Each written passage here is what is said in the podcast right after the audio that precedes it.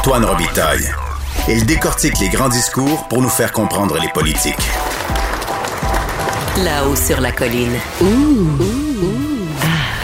On s'érotise une question constitutionnelle à la fois. La traduction constitutionnelle. La question constitutionnelle. Bonjour Patrick Taillon. Bonjour Antoine. Notre chroniqueur constitutionnel et accessoirement professeur de droit à l'Université Laval. Commençons par parler du projet de réforme de mode de scrutin qui est complètement dans l'impasse. Hein, il fallait qu'on adopte un projet de loi, selon le directeur général des élections, en février dernier pour qu'on puisse avoir un référendum comme prévu le 3 octobre 2022 sur le changement de mode de scrutin. Or, c'est pas mal clair qu'il faut oublier ça. Oui, le, gouvernement actuel aura été le, le, gouvernement, est déjà le gouvernement qui est allé le plus loin euh, sur le front de la réforme du mode de scrutin en accouchant et en déposant un projet de loi concret qui avec des modalités précises, mais on sent que son enthousiasme euh, euh, décroît. la COVID a parfois le dos large. Hein. On peut imaginer que bon, ça a été rendu public à l'automne 2019 et après est arrivé euh, ce virus, mais on peut aussi penser que ce, cette perte d'enthousiasme, on l'aurait probablement vécu aussi même sans la COVID. Et, là, on, va, on peut se demander si le projet font la stratégie, c'est pas de le laisser mourir au feuilleton. Mhm. dire de... Rappelons, c'est une promesse formelle de François Legault. Il s'était engagé à changer le mode de scrutin. La, la, promesse a été diluée tranquillement. Ça a été finalement une promesse de déposer un projet de loi et de le faire adopter. Euh, puis finalement déposer un projet de loi. Donc, on ne cesse de diluer finalement euh, la promesse. Puis là, on a un projet de loi. Et, il, est tout là. La semaine passée, François Legault disait euh, Ben là, pensez-vous qu'on va mettre l'accent là-dessus? Pauvre Sonia Lebel a bien d'autres choses à faire. Sonia Lebel, c'est la ministre responsable. Donc, euh, ouais, c'est ça. Le ministre responsable qui a, qui, a, qui a, changé de responsabilité depuis, mais qui a toujours conservé la responsabilité de ce dossier-là. Oui. Et, et, et là, d'une certaine façon, c'est la stratégie un peu des moyens dilatoires. Donc, on, laisse passer le temps. On dit, on dit pas nécessairement qu'on a changé d'idée. On fait juste dire que c'est pas la priorité et donc euh, que le temps va finir par faire son œuvre. Or, euh, pour euh, lutter contre cette inertie, certains partis politiques et le chroniqueur Jean-Marc Salvet mm-hmm. ont proposé une idée euh, quand même assez intéressante. Il faut comprendre que le projet de loi, il fait 227 articles. Il comprend des dispositions très détaillées sur le nouveau système électoral, qui est pas en soi si simple, et aussi les modalités particulières pour organiser un référendum en même temps que des élections. Et, le projet de loi il est bloqué à l'étude par article. Euh, il y, a, eu des consultations qui ont eu lieu, euh, des groupes qui ont comparu en commission parlementaire.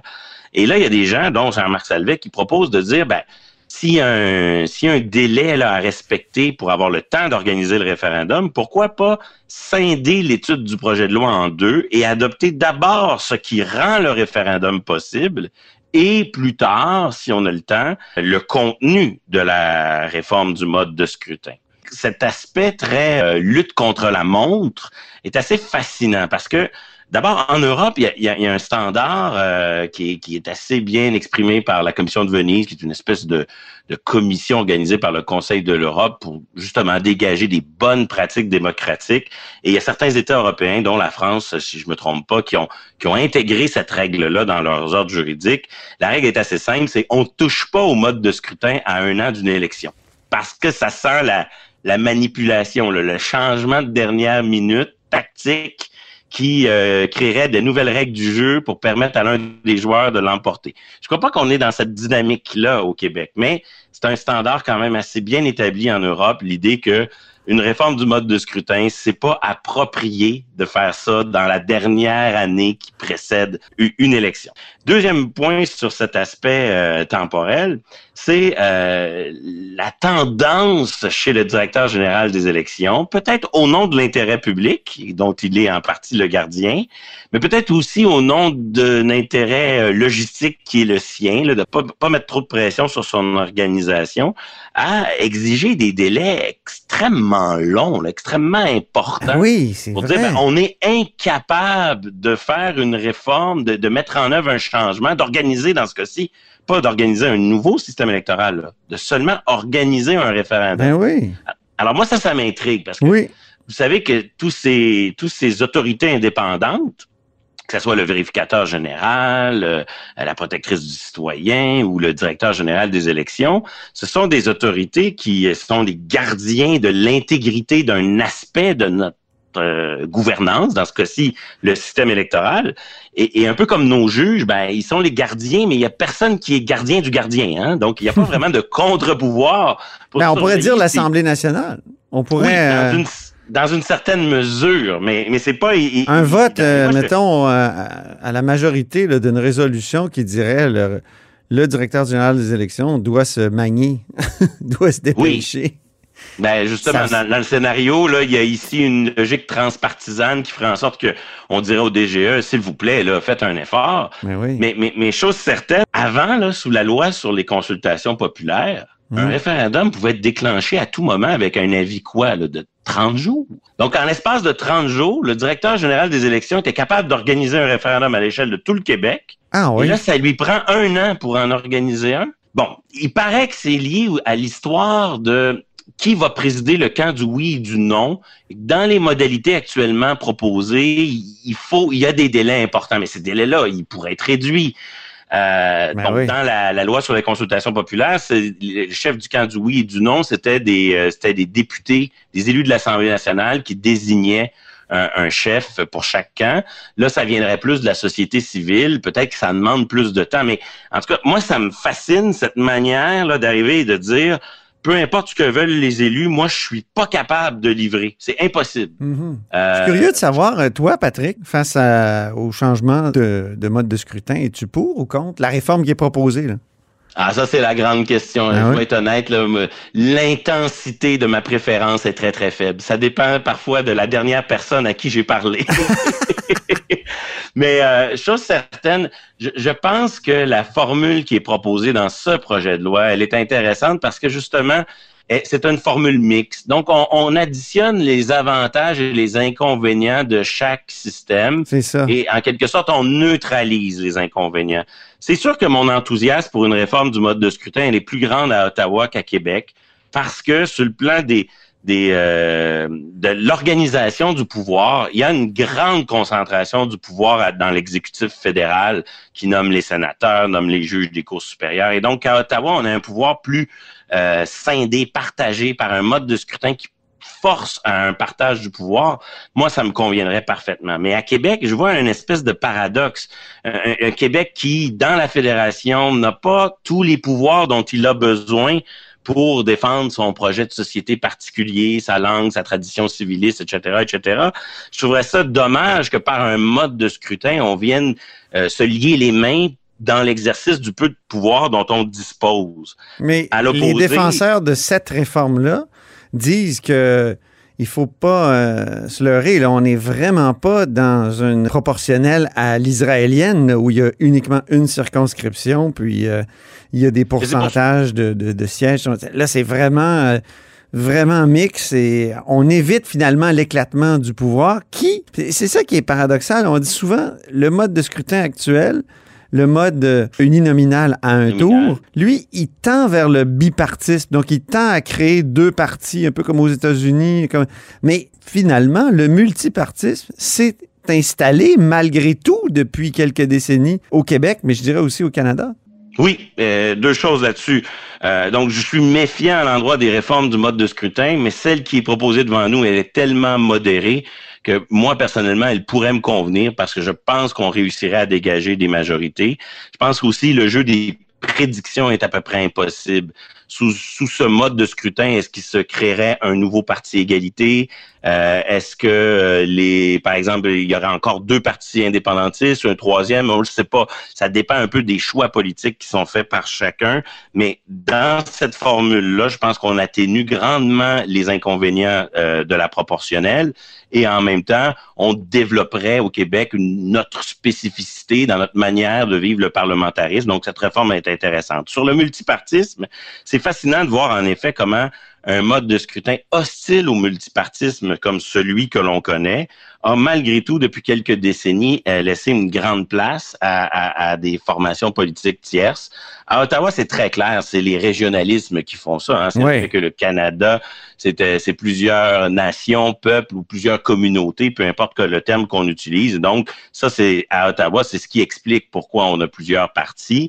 À Québec, je pense qu'on sous-estime d'une certaine manière, la proportionnelle, on l'a déjà adoptée. On l'a adoptée lors de nos réformes, nos dernières réformes sur le financement des partis politiques. Ah oui. On a, on a littéralement euh, euh, réduit à, presque rien le financement privé. Hein. On parle de 100 dollars par année par, par individu. Donc, le financement privé est devenu, des particuliers est devenu un facteur marginal et l'essentiel du financement des partis politiques dépend du poids proportionnel de leur électorat. Mm-hmm. Et donc, d'une certaine manière, euh, les partis qui étaient déjà dans le système lorsqu'on a créé euh, ce financement, ce système de financement, sont privilégiés. Ben, ils sont pas tuables. Parce que même si, euh, par exemple, demain matin, Québec solidaire ou le Parti québécois vivait un échec électoral cuisant, avec très, très peu de sièges à l'Assemblée, ils auraient quand même, en vertu de ces règles de financement, un, minimum de financement fourni par l'État qui oh. donnerait probablement ce qu'il faut pour se relancer. Patrick, est-ce qu'il n'y aurait pas là euh, une base éventuelle de recours là, euh, devant les tribunaux? On peut trouver de tout dans, la charte des droits, dans les chartes des droits.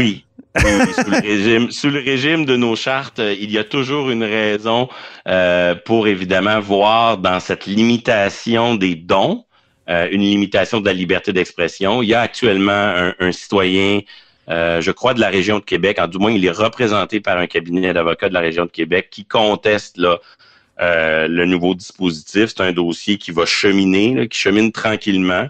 il y en a eu dans le passé l'affaire Limman, mm-hmm. l'affaire Harper. Stephen Harper, avant d'être premier ministre, a été président d'un groupe de pression qui a contesté les règles sur le financement. Donc, c'est inévitable qu'il soit contesté.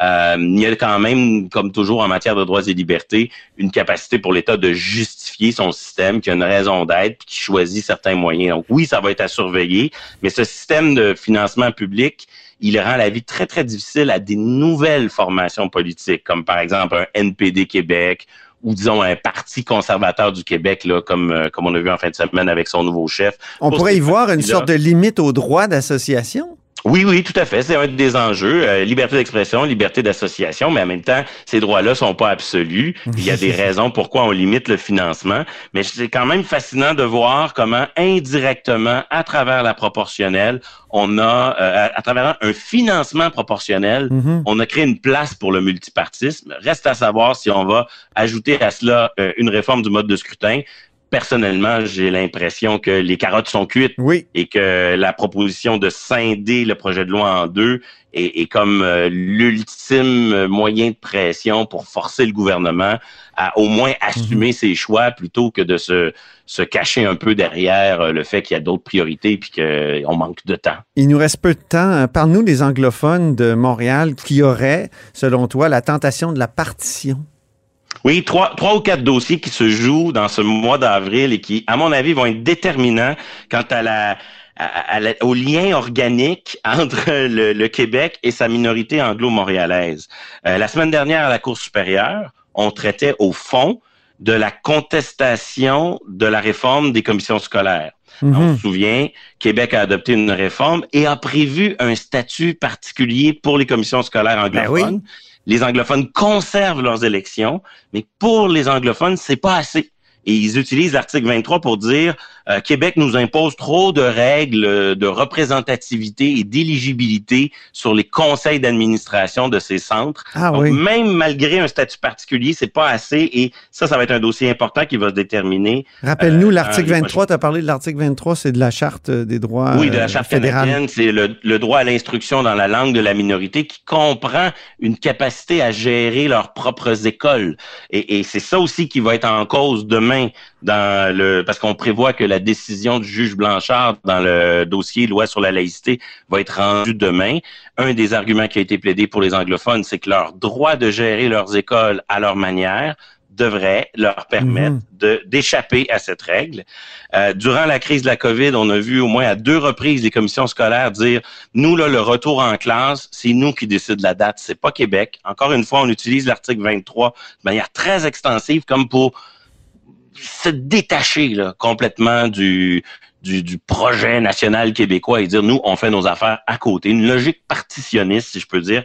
Et ça me fait penser aux diffusions. Les diffusions ce, ce thème-là était très présent dans les diffusions de 2004 euh, je me souviens très bien, je l'ai couvert, puis euh, les, on voyait que les anglophones voulaient comme se, se séparer, là, ne pas faire partie de, du, du Grand Montréal et la réforme de la charte de la langue française qui devrait être rendue publique d'ici quelques jours, quelques semaines. Oui. Ça sera aussi un dossier parce que plus on protège le français, il arrive que la, lorsque l'on protège le français, il arrive que la communauté anglophone voit ça plutôt comme une menace pour euh, ses propres droits.